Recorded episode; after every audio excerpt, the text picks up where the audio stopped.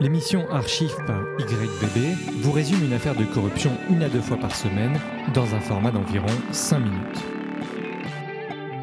Le cerveau a des capacités tellement étonnantes qu'aujourd'hui, euh, pratiquement tout le monde en a un. L'Archive 31, Université US, le scandale des admissions truquées.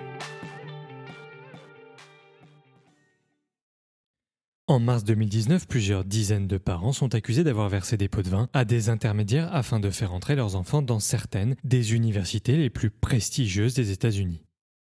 Le système des admissions universitaires est ultra sélectif et les élèves issus de familles financièrement à l'aise bénéficient souvent d'un avantage non négligeable. Ils connaissent parfaitement les processus d'admission et même si ce n'est pas le cas, en plus des cours particuliers, ils peuvent payer des consultants qui aident à la création du dossier parfait. Entre parenthèses, en France, on peut comparer ça aux écoles de prépa, faussement élitistes et hors de prix, mais dans notre affaire, ce système de favoritisme est totalement illégal.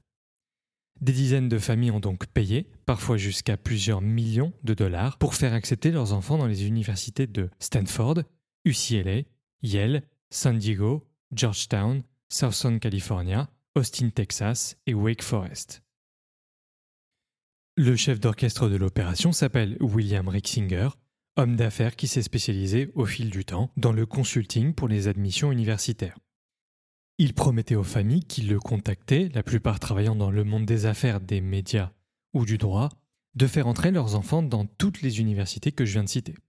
Au total, Singer aurait reçu autour des 25 millions de dollars de la part de ses familles. Dans cette organisation frauduleuse étaient impliqués les professeurs, les coachs sportifs, les parents et les responsables administratifs.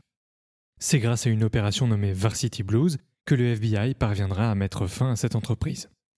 En effet, les agents du FBI ont réussi à convaincre Singer de passer de simple accusé à accusé avec statut de témoin assisté. Les agents ont pu récupérer quasiment la totalité des preuves, les virements bancaires, les billets d'avion qui prouvent les rencontres, les emails, les témoignages et surtout, ils ont mis, avec son accord, William Singer sur écoute. Lors de ces enregistrements, on s'est aperçu que les parents étaient au courant de A à Z du système de corruption qui était mis en place. À chaque fois qu'un parent voulait faire appel à ses services, Singer les contactait par téléphone pour leur donner absolument tous les détails et d'un commun accord, il choisissait la bonne technique à employer suivant le profil de l'étudiant. Suite à la révélation de ce système, un débat national a été lancé à propos de ces universités et sur l'impact injuste, élitiste et inadéquat de leur processus d'admission. Maintenant, le montage, on sait que Singer se servait de deux entreprises qu'il avait créées. La Key Worldwide Foundation, surnommée The Key, et la Edge College and Career Network. Singer mettait tout en place, du premier contact jusqu'au paiement des intermédiaires, et savait pertinemment que ces manipulations étaient illégales. Afin de faire admettre ses étudiants, il proposait deux possibilités. La première, il avait réussi à corrompre les administrateurs de deux écoles, l'une à West Hollywood et l'autre à Houston, afin que les enfants de ses clients puissent passer le fameux examen d'évaluation SAT. Aux États-Unis, pour être admis dans une université, vous devez notamment passer un examen qui s'appelle le SAT, Scholastic Aptitude Test. Un étudiant dispose de trois heures pour le terminer. Seulement, si vous pouvez prouver que vous avez une forme de handicap ou d'inaptitude psychologique, il est possible de le passer sur plusieurs jours, ce qui offre un avantage primordial. La première étape consistait donc à demander aux familles de faire certifier en amont du SAT un test psychologique en demandant à l'enfant d'insister sur ses difficultés afin qu'il soit considéré comme lent, par exemple, et qu'il bénéficie d'un allongement du nombre d'heures disponibles pour son examen. Une fois le certificat d'inaptitude et l'accord du rallongement de durée d'examen obtenu, Singer payait une tierce personne, en l'occurrence on sait qu'un ancien d'Harvard du nom de Mark Riddle, qui était habitué au SAT, était payé pour faire trois choses. Soit corriger l'examen sur place, sachant que les élèves avec des besoins spéciaux pouvaient passer l'examen dans une pièce isolée avec uniquement l'examinateur, soit fournir les réponses, ou tout simplement passer l'entièreté du test à la place de l'élève. Maintenant, la deuxième possibilité, corrompre des entraîneurs sportifs ainsi que des administrateurs d'université afin qu'ils mentent sur les capacités sportives des étudiants en question. Autrement dit, même s'ils ne pratiquent pas de sport, l'entraîneur marque l'élève comme un futur talent et de fait le fait entrer dans ces quotas spéciaux qui permettent d'intégrer l'université directement.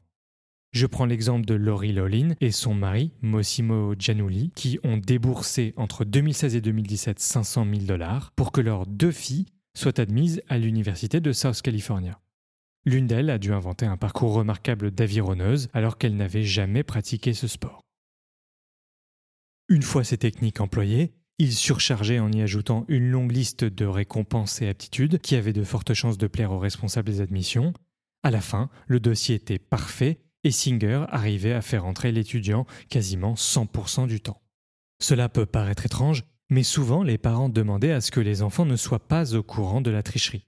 Et Singer s'arrangeait pour que tout se passe sous leur nez, par exemple en leur faisant passer des faux tests que ces étudiants prenaient pour des vrais. Le détail particulièrement cynique dans cette affaire, c'est comment les parents et Singer justifiaient légalement ces dépenses astronomiques. Eh bien, Singer demandait aux familles de verser l'argent à sa fondation et leur demandait, dans le cas où ils seraient contactés pour une raison X ou Y, de justifier cela comme un versement qui était destiné aux étudiants en situation de pauvreté. Donc non seulement ils empêchaient des non-privilégiés d'accéder à l'université de leur choix, mais en plus, il se servait de la caution morale que représentent ces mêmes étudiants pour justifier auprès des autorités leur système corrompu. Pour conclure, William Singer, qui a admis avoir aidé plus de 750 familles et engrangé des dizaines de millions de dollars, avec les méthodes que je viens de vous décrire, a plaidé coupable pour raquette, blanchiment d'argent et escroquerie. Pour ce type de malversation, le risque peut aller jusqu'à plusieurs dizaines d'années de prison. Une dizaine de parents inculpés ont décidé de plaider coupable afin d'éviter des sanctions trop lourdes, ainsi que l'humiliation publique qu'aurait provoqué le procès. Et côté victime, si on peut dire, plusieurs plaintes ont été déposées contre les différents responsables directs ou indirects de cette affaire par des étudiants et des familles d'étudiants qui estiment que ce scandale les a bloqués dans leur parcours universitaire. Alors pourquoi cette archive? Le procureur du Massachusetts, Andrew Lelling, a admis que ces pratiques avaient directement empêché des étudiants plus méritants et moins privilégiés d'accéder aux universités dont ils rêvaient. Il a même ajouté que pour chaque étudiant admis grâce à cette fraude, il y eut le rejet d'un autre plus talentueux et plus honnête. En fait, on saisit très facilement dans cette histoire qu'en faisant rentrer leurs enfants dans ces universités, ils payent pour deux choses, le rang social et les contacts qui vont avec. Si par exercice mental, on veut voir le verre à moitié plein, il est facile de se dire que ces étudiants avaient besoin de payer pour être admis car ils étaient mauvais. Ils ne feront que rendre les choses encore plus faciles pour les bons et les excellents, qui deviendront de plus en plus rares et qui sur le long terme s'en sortiront potentiellement beaucoup mieux sur le plan psychologique, moral et professionnel. Ne négligeons pas que le fait de savoir que l'on n'a jamais eu de coup de pouce pour y arriver est extrêmement gratifiant lorsque l'on parvient à son but. Et pardon de le dire comme ça, mais quand vous avez réussi avec moins de chance que les autres, vous faites partie d'une autre race, celle de ceux qui ont de l'estomac. J'ajoute que sur l'aspect financier, si vous connaissez le monde de l'entreprise du début du XXIe siècle, vous savez que les bons gènent énormément, font de l'ombre aux autres, et qu'ils finissent toujours par décupler de valeur car euh, leur rareté les rend indispensables. L'égalité des opportunités est primordiale, mais il revient à chaque individu d'en ressortir quelque chose de bénéfique de façon indépendante. Je conclus avec une citation de l'agent du FBI chargé de l'enquête, Joseph Bonavolenta. Toutes les personnes inculpées aujourd'hui ont contribué à favoriser une culture de corruption et de cupidité qui a biaisé le système pour les étudiants qui essayent d'intégrer ces facultés de façon honnête. C'était l'archive 31, merci et à bientôt voudrais construire des asiles de cons, mais vous imaginez un peu la taille des bâtiments.